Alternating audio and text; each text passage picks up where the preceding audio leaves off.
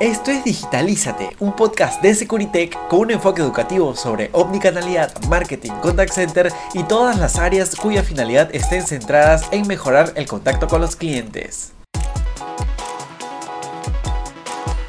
Hola amigos y amigas, ¿cómo están? Sean bienvenidos y bienvenidas a un nuevo capítulo más de Digitalízate y hoy vamos a profundizar en las habilidades esenciales para los agentes de un contact center. Y para eso te voy a mencionar em, algunas habilidades que sí o sí deben de cumplir.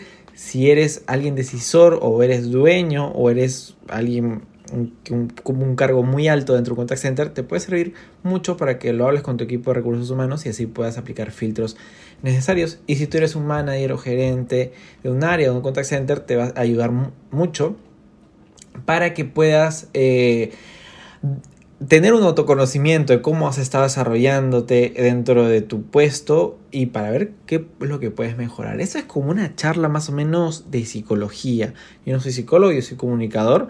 Sin embargo, aquí traigo algunos consejos pues que he estado leyendo algunos papers.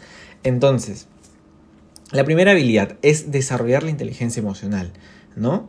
Eh, la inteligencia emocional es muy importante ya que ayuda a comprender y gestionar eh, justamente las emociones propias y de, la, y de los demás, ¿no? Em, recordemos que somos personas con emociones y parte de la inteligencia emocional es autorregularse eh, en un cierto escenario, por ejemplo, si hay alguna especie de conflicto entre agentes o si un agente está haciendo mal su trabajo. Entonces, ¿cómo es que reacciona el líder de esa área? ¿No? ¿Cómo, ¿Qué reacción va a tomar? ¿Qué, eh, ¿Qué cosas va a aplicar? ¿Qué pasa si el error se repite?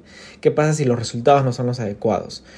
¿Cómo a, esa presión? esas, es porque todos, cualquier eh, persona está sometida a una presión, ¿no?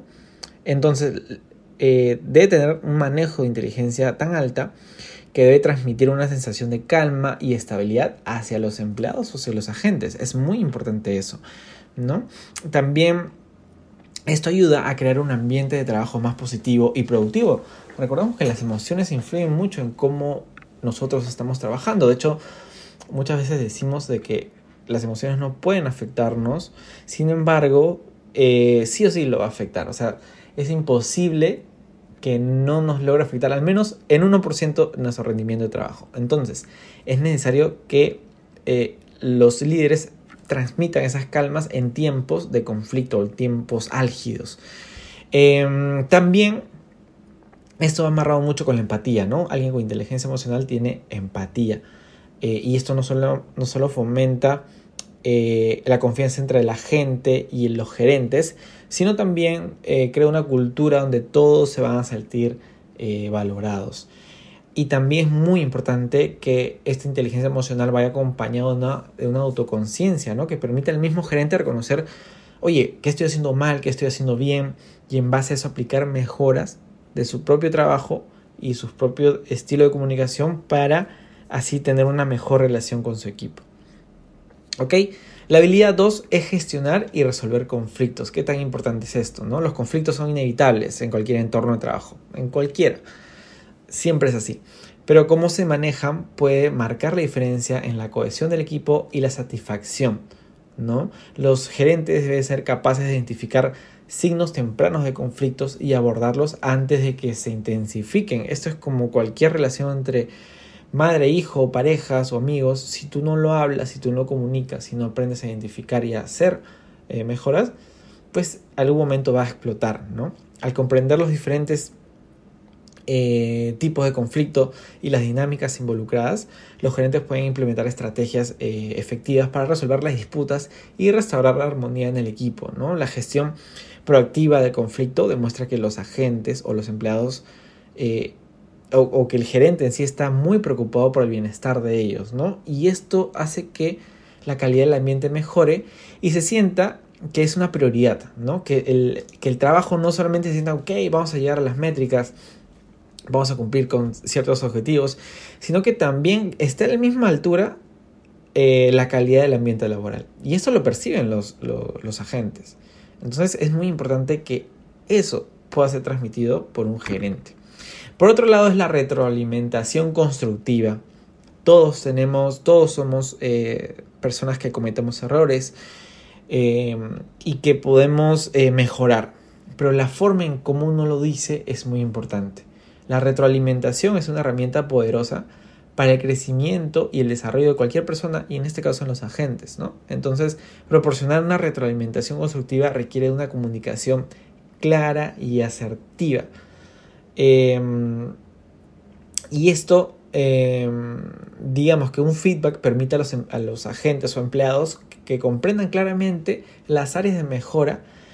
Eh, y no solamente eso, porque, ok, tienes que mejorar eso, sino cómo hacerlo cómo puede mejorar esa gente su trabajo. Entonces debe tener esa capacidad, ¿no? No solamente alguien que critica, porque criticar al trabajo de otros es muy fácil, pero a ver cómo lo puedes ayudar para mejorar, ahí está el real trabajo. Entonces un gerente debe tener eso, debe tener una estrategia para ver qué es lo que hace para mejorar el trabajo de una gente, ¿no? Y acompañado de esto está mantener un tono amigable y brindar una retroalimentación de manera privada, ¿no? De hecho, esto es muy importante porque crea un espacio seguro para la discusión y aprendizaje, ¿no? No delante de todos, no gritonear delante de todos, decir que está haciendo mal delante de todos, ¿no? Sino de manera privada, decirle, oye, puedes mejorar en esto, te ayudo esto, y vamos de la mano para mejorar. Y al mostrar un, un interés en el desarrollo de los agentes, también genera un espacio de confianza y motivación entre el líder y el resto del equipo.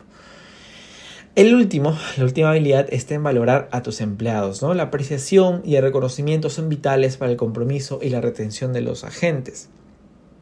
Cuando los, eh, los empleados se sienten pues valorados, su satisfacción también aumenta, su motivación por trabajar también aumenta y lo que se traduce en un ambiente positivo y productivo. ¿no?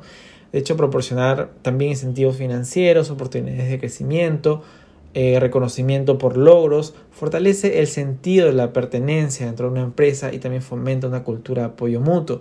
Entonces, em, tu, tu, gerente o tú que eres gerente debes tener una estrategia detrás de eso, ¿no?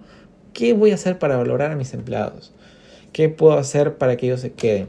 Entonces, ese nivel de capacidad de gestión estratégica debes de tenerla o debe tener quien vayas a contratar, ¿no?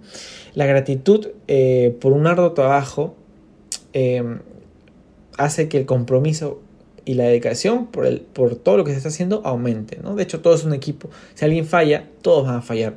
Entonces es muy importante que consideres eso, ¿no? En resumen, un gerente o un manager de contact center implica más que simplemente supervisar u ordenar, ¿no? Requiere de habilidades eh, emocionales, comunicativas y adaptativas para crear un entorno eh, con, los, con su equipo, con los agentes para que pueda prosperar y que ellos ofrezcan un servicio de calidad. Recordemos que ellos son los que van a ser al final dueños del resultado que vayamos a tener, muy aparte de lo que uno pueda decir, porque al fin y al cabo ellos van a hacer el trabajo.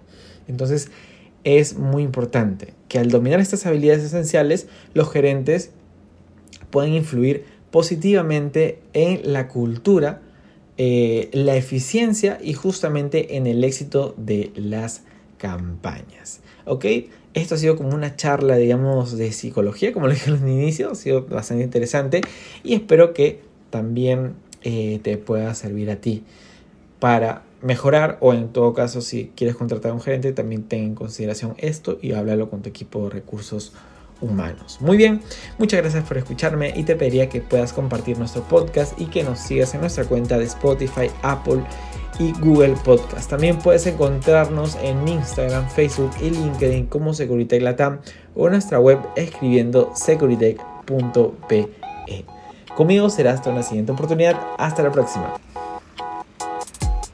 Digitalízate es un podcast de Securitech, empresa de tecnología que desarrolla software, contact center y omnicanalidad.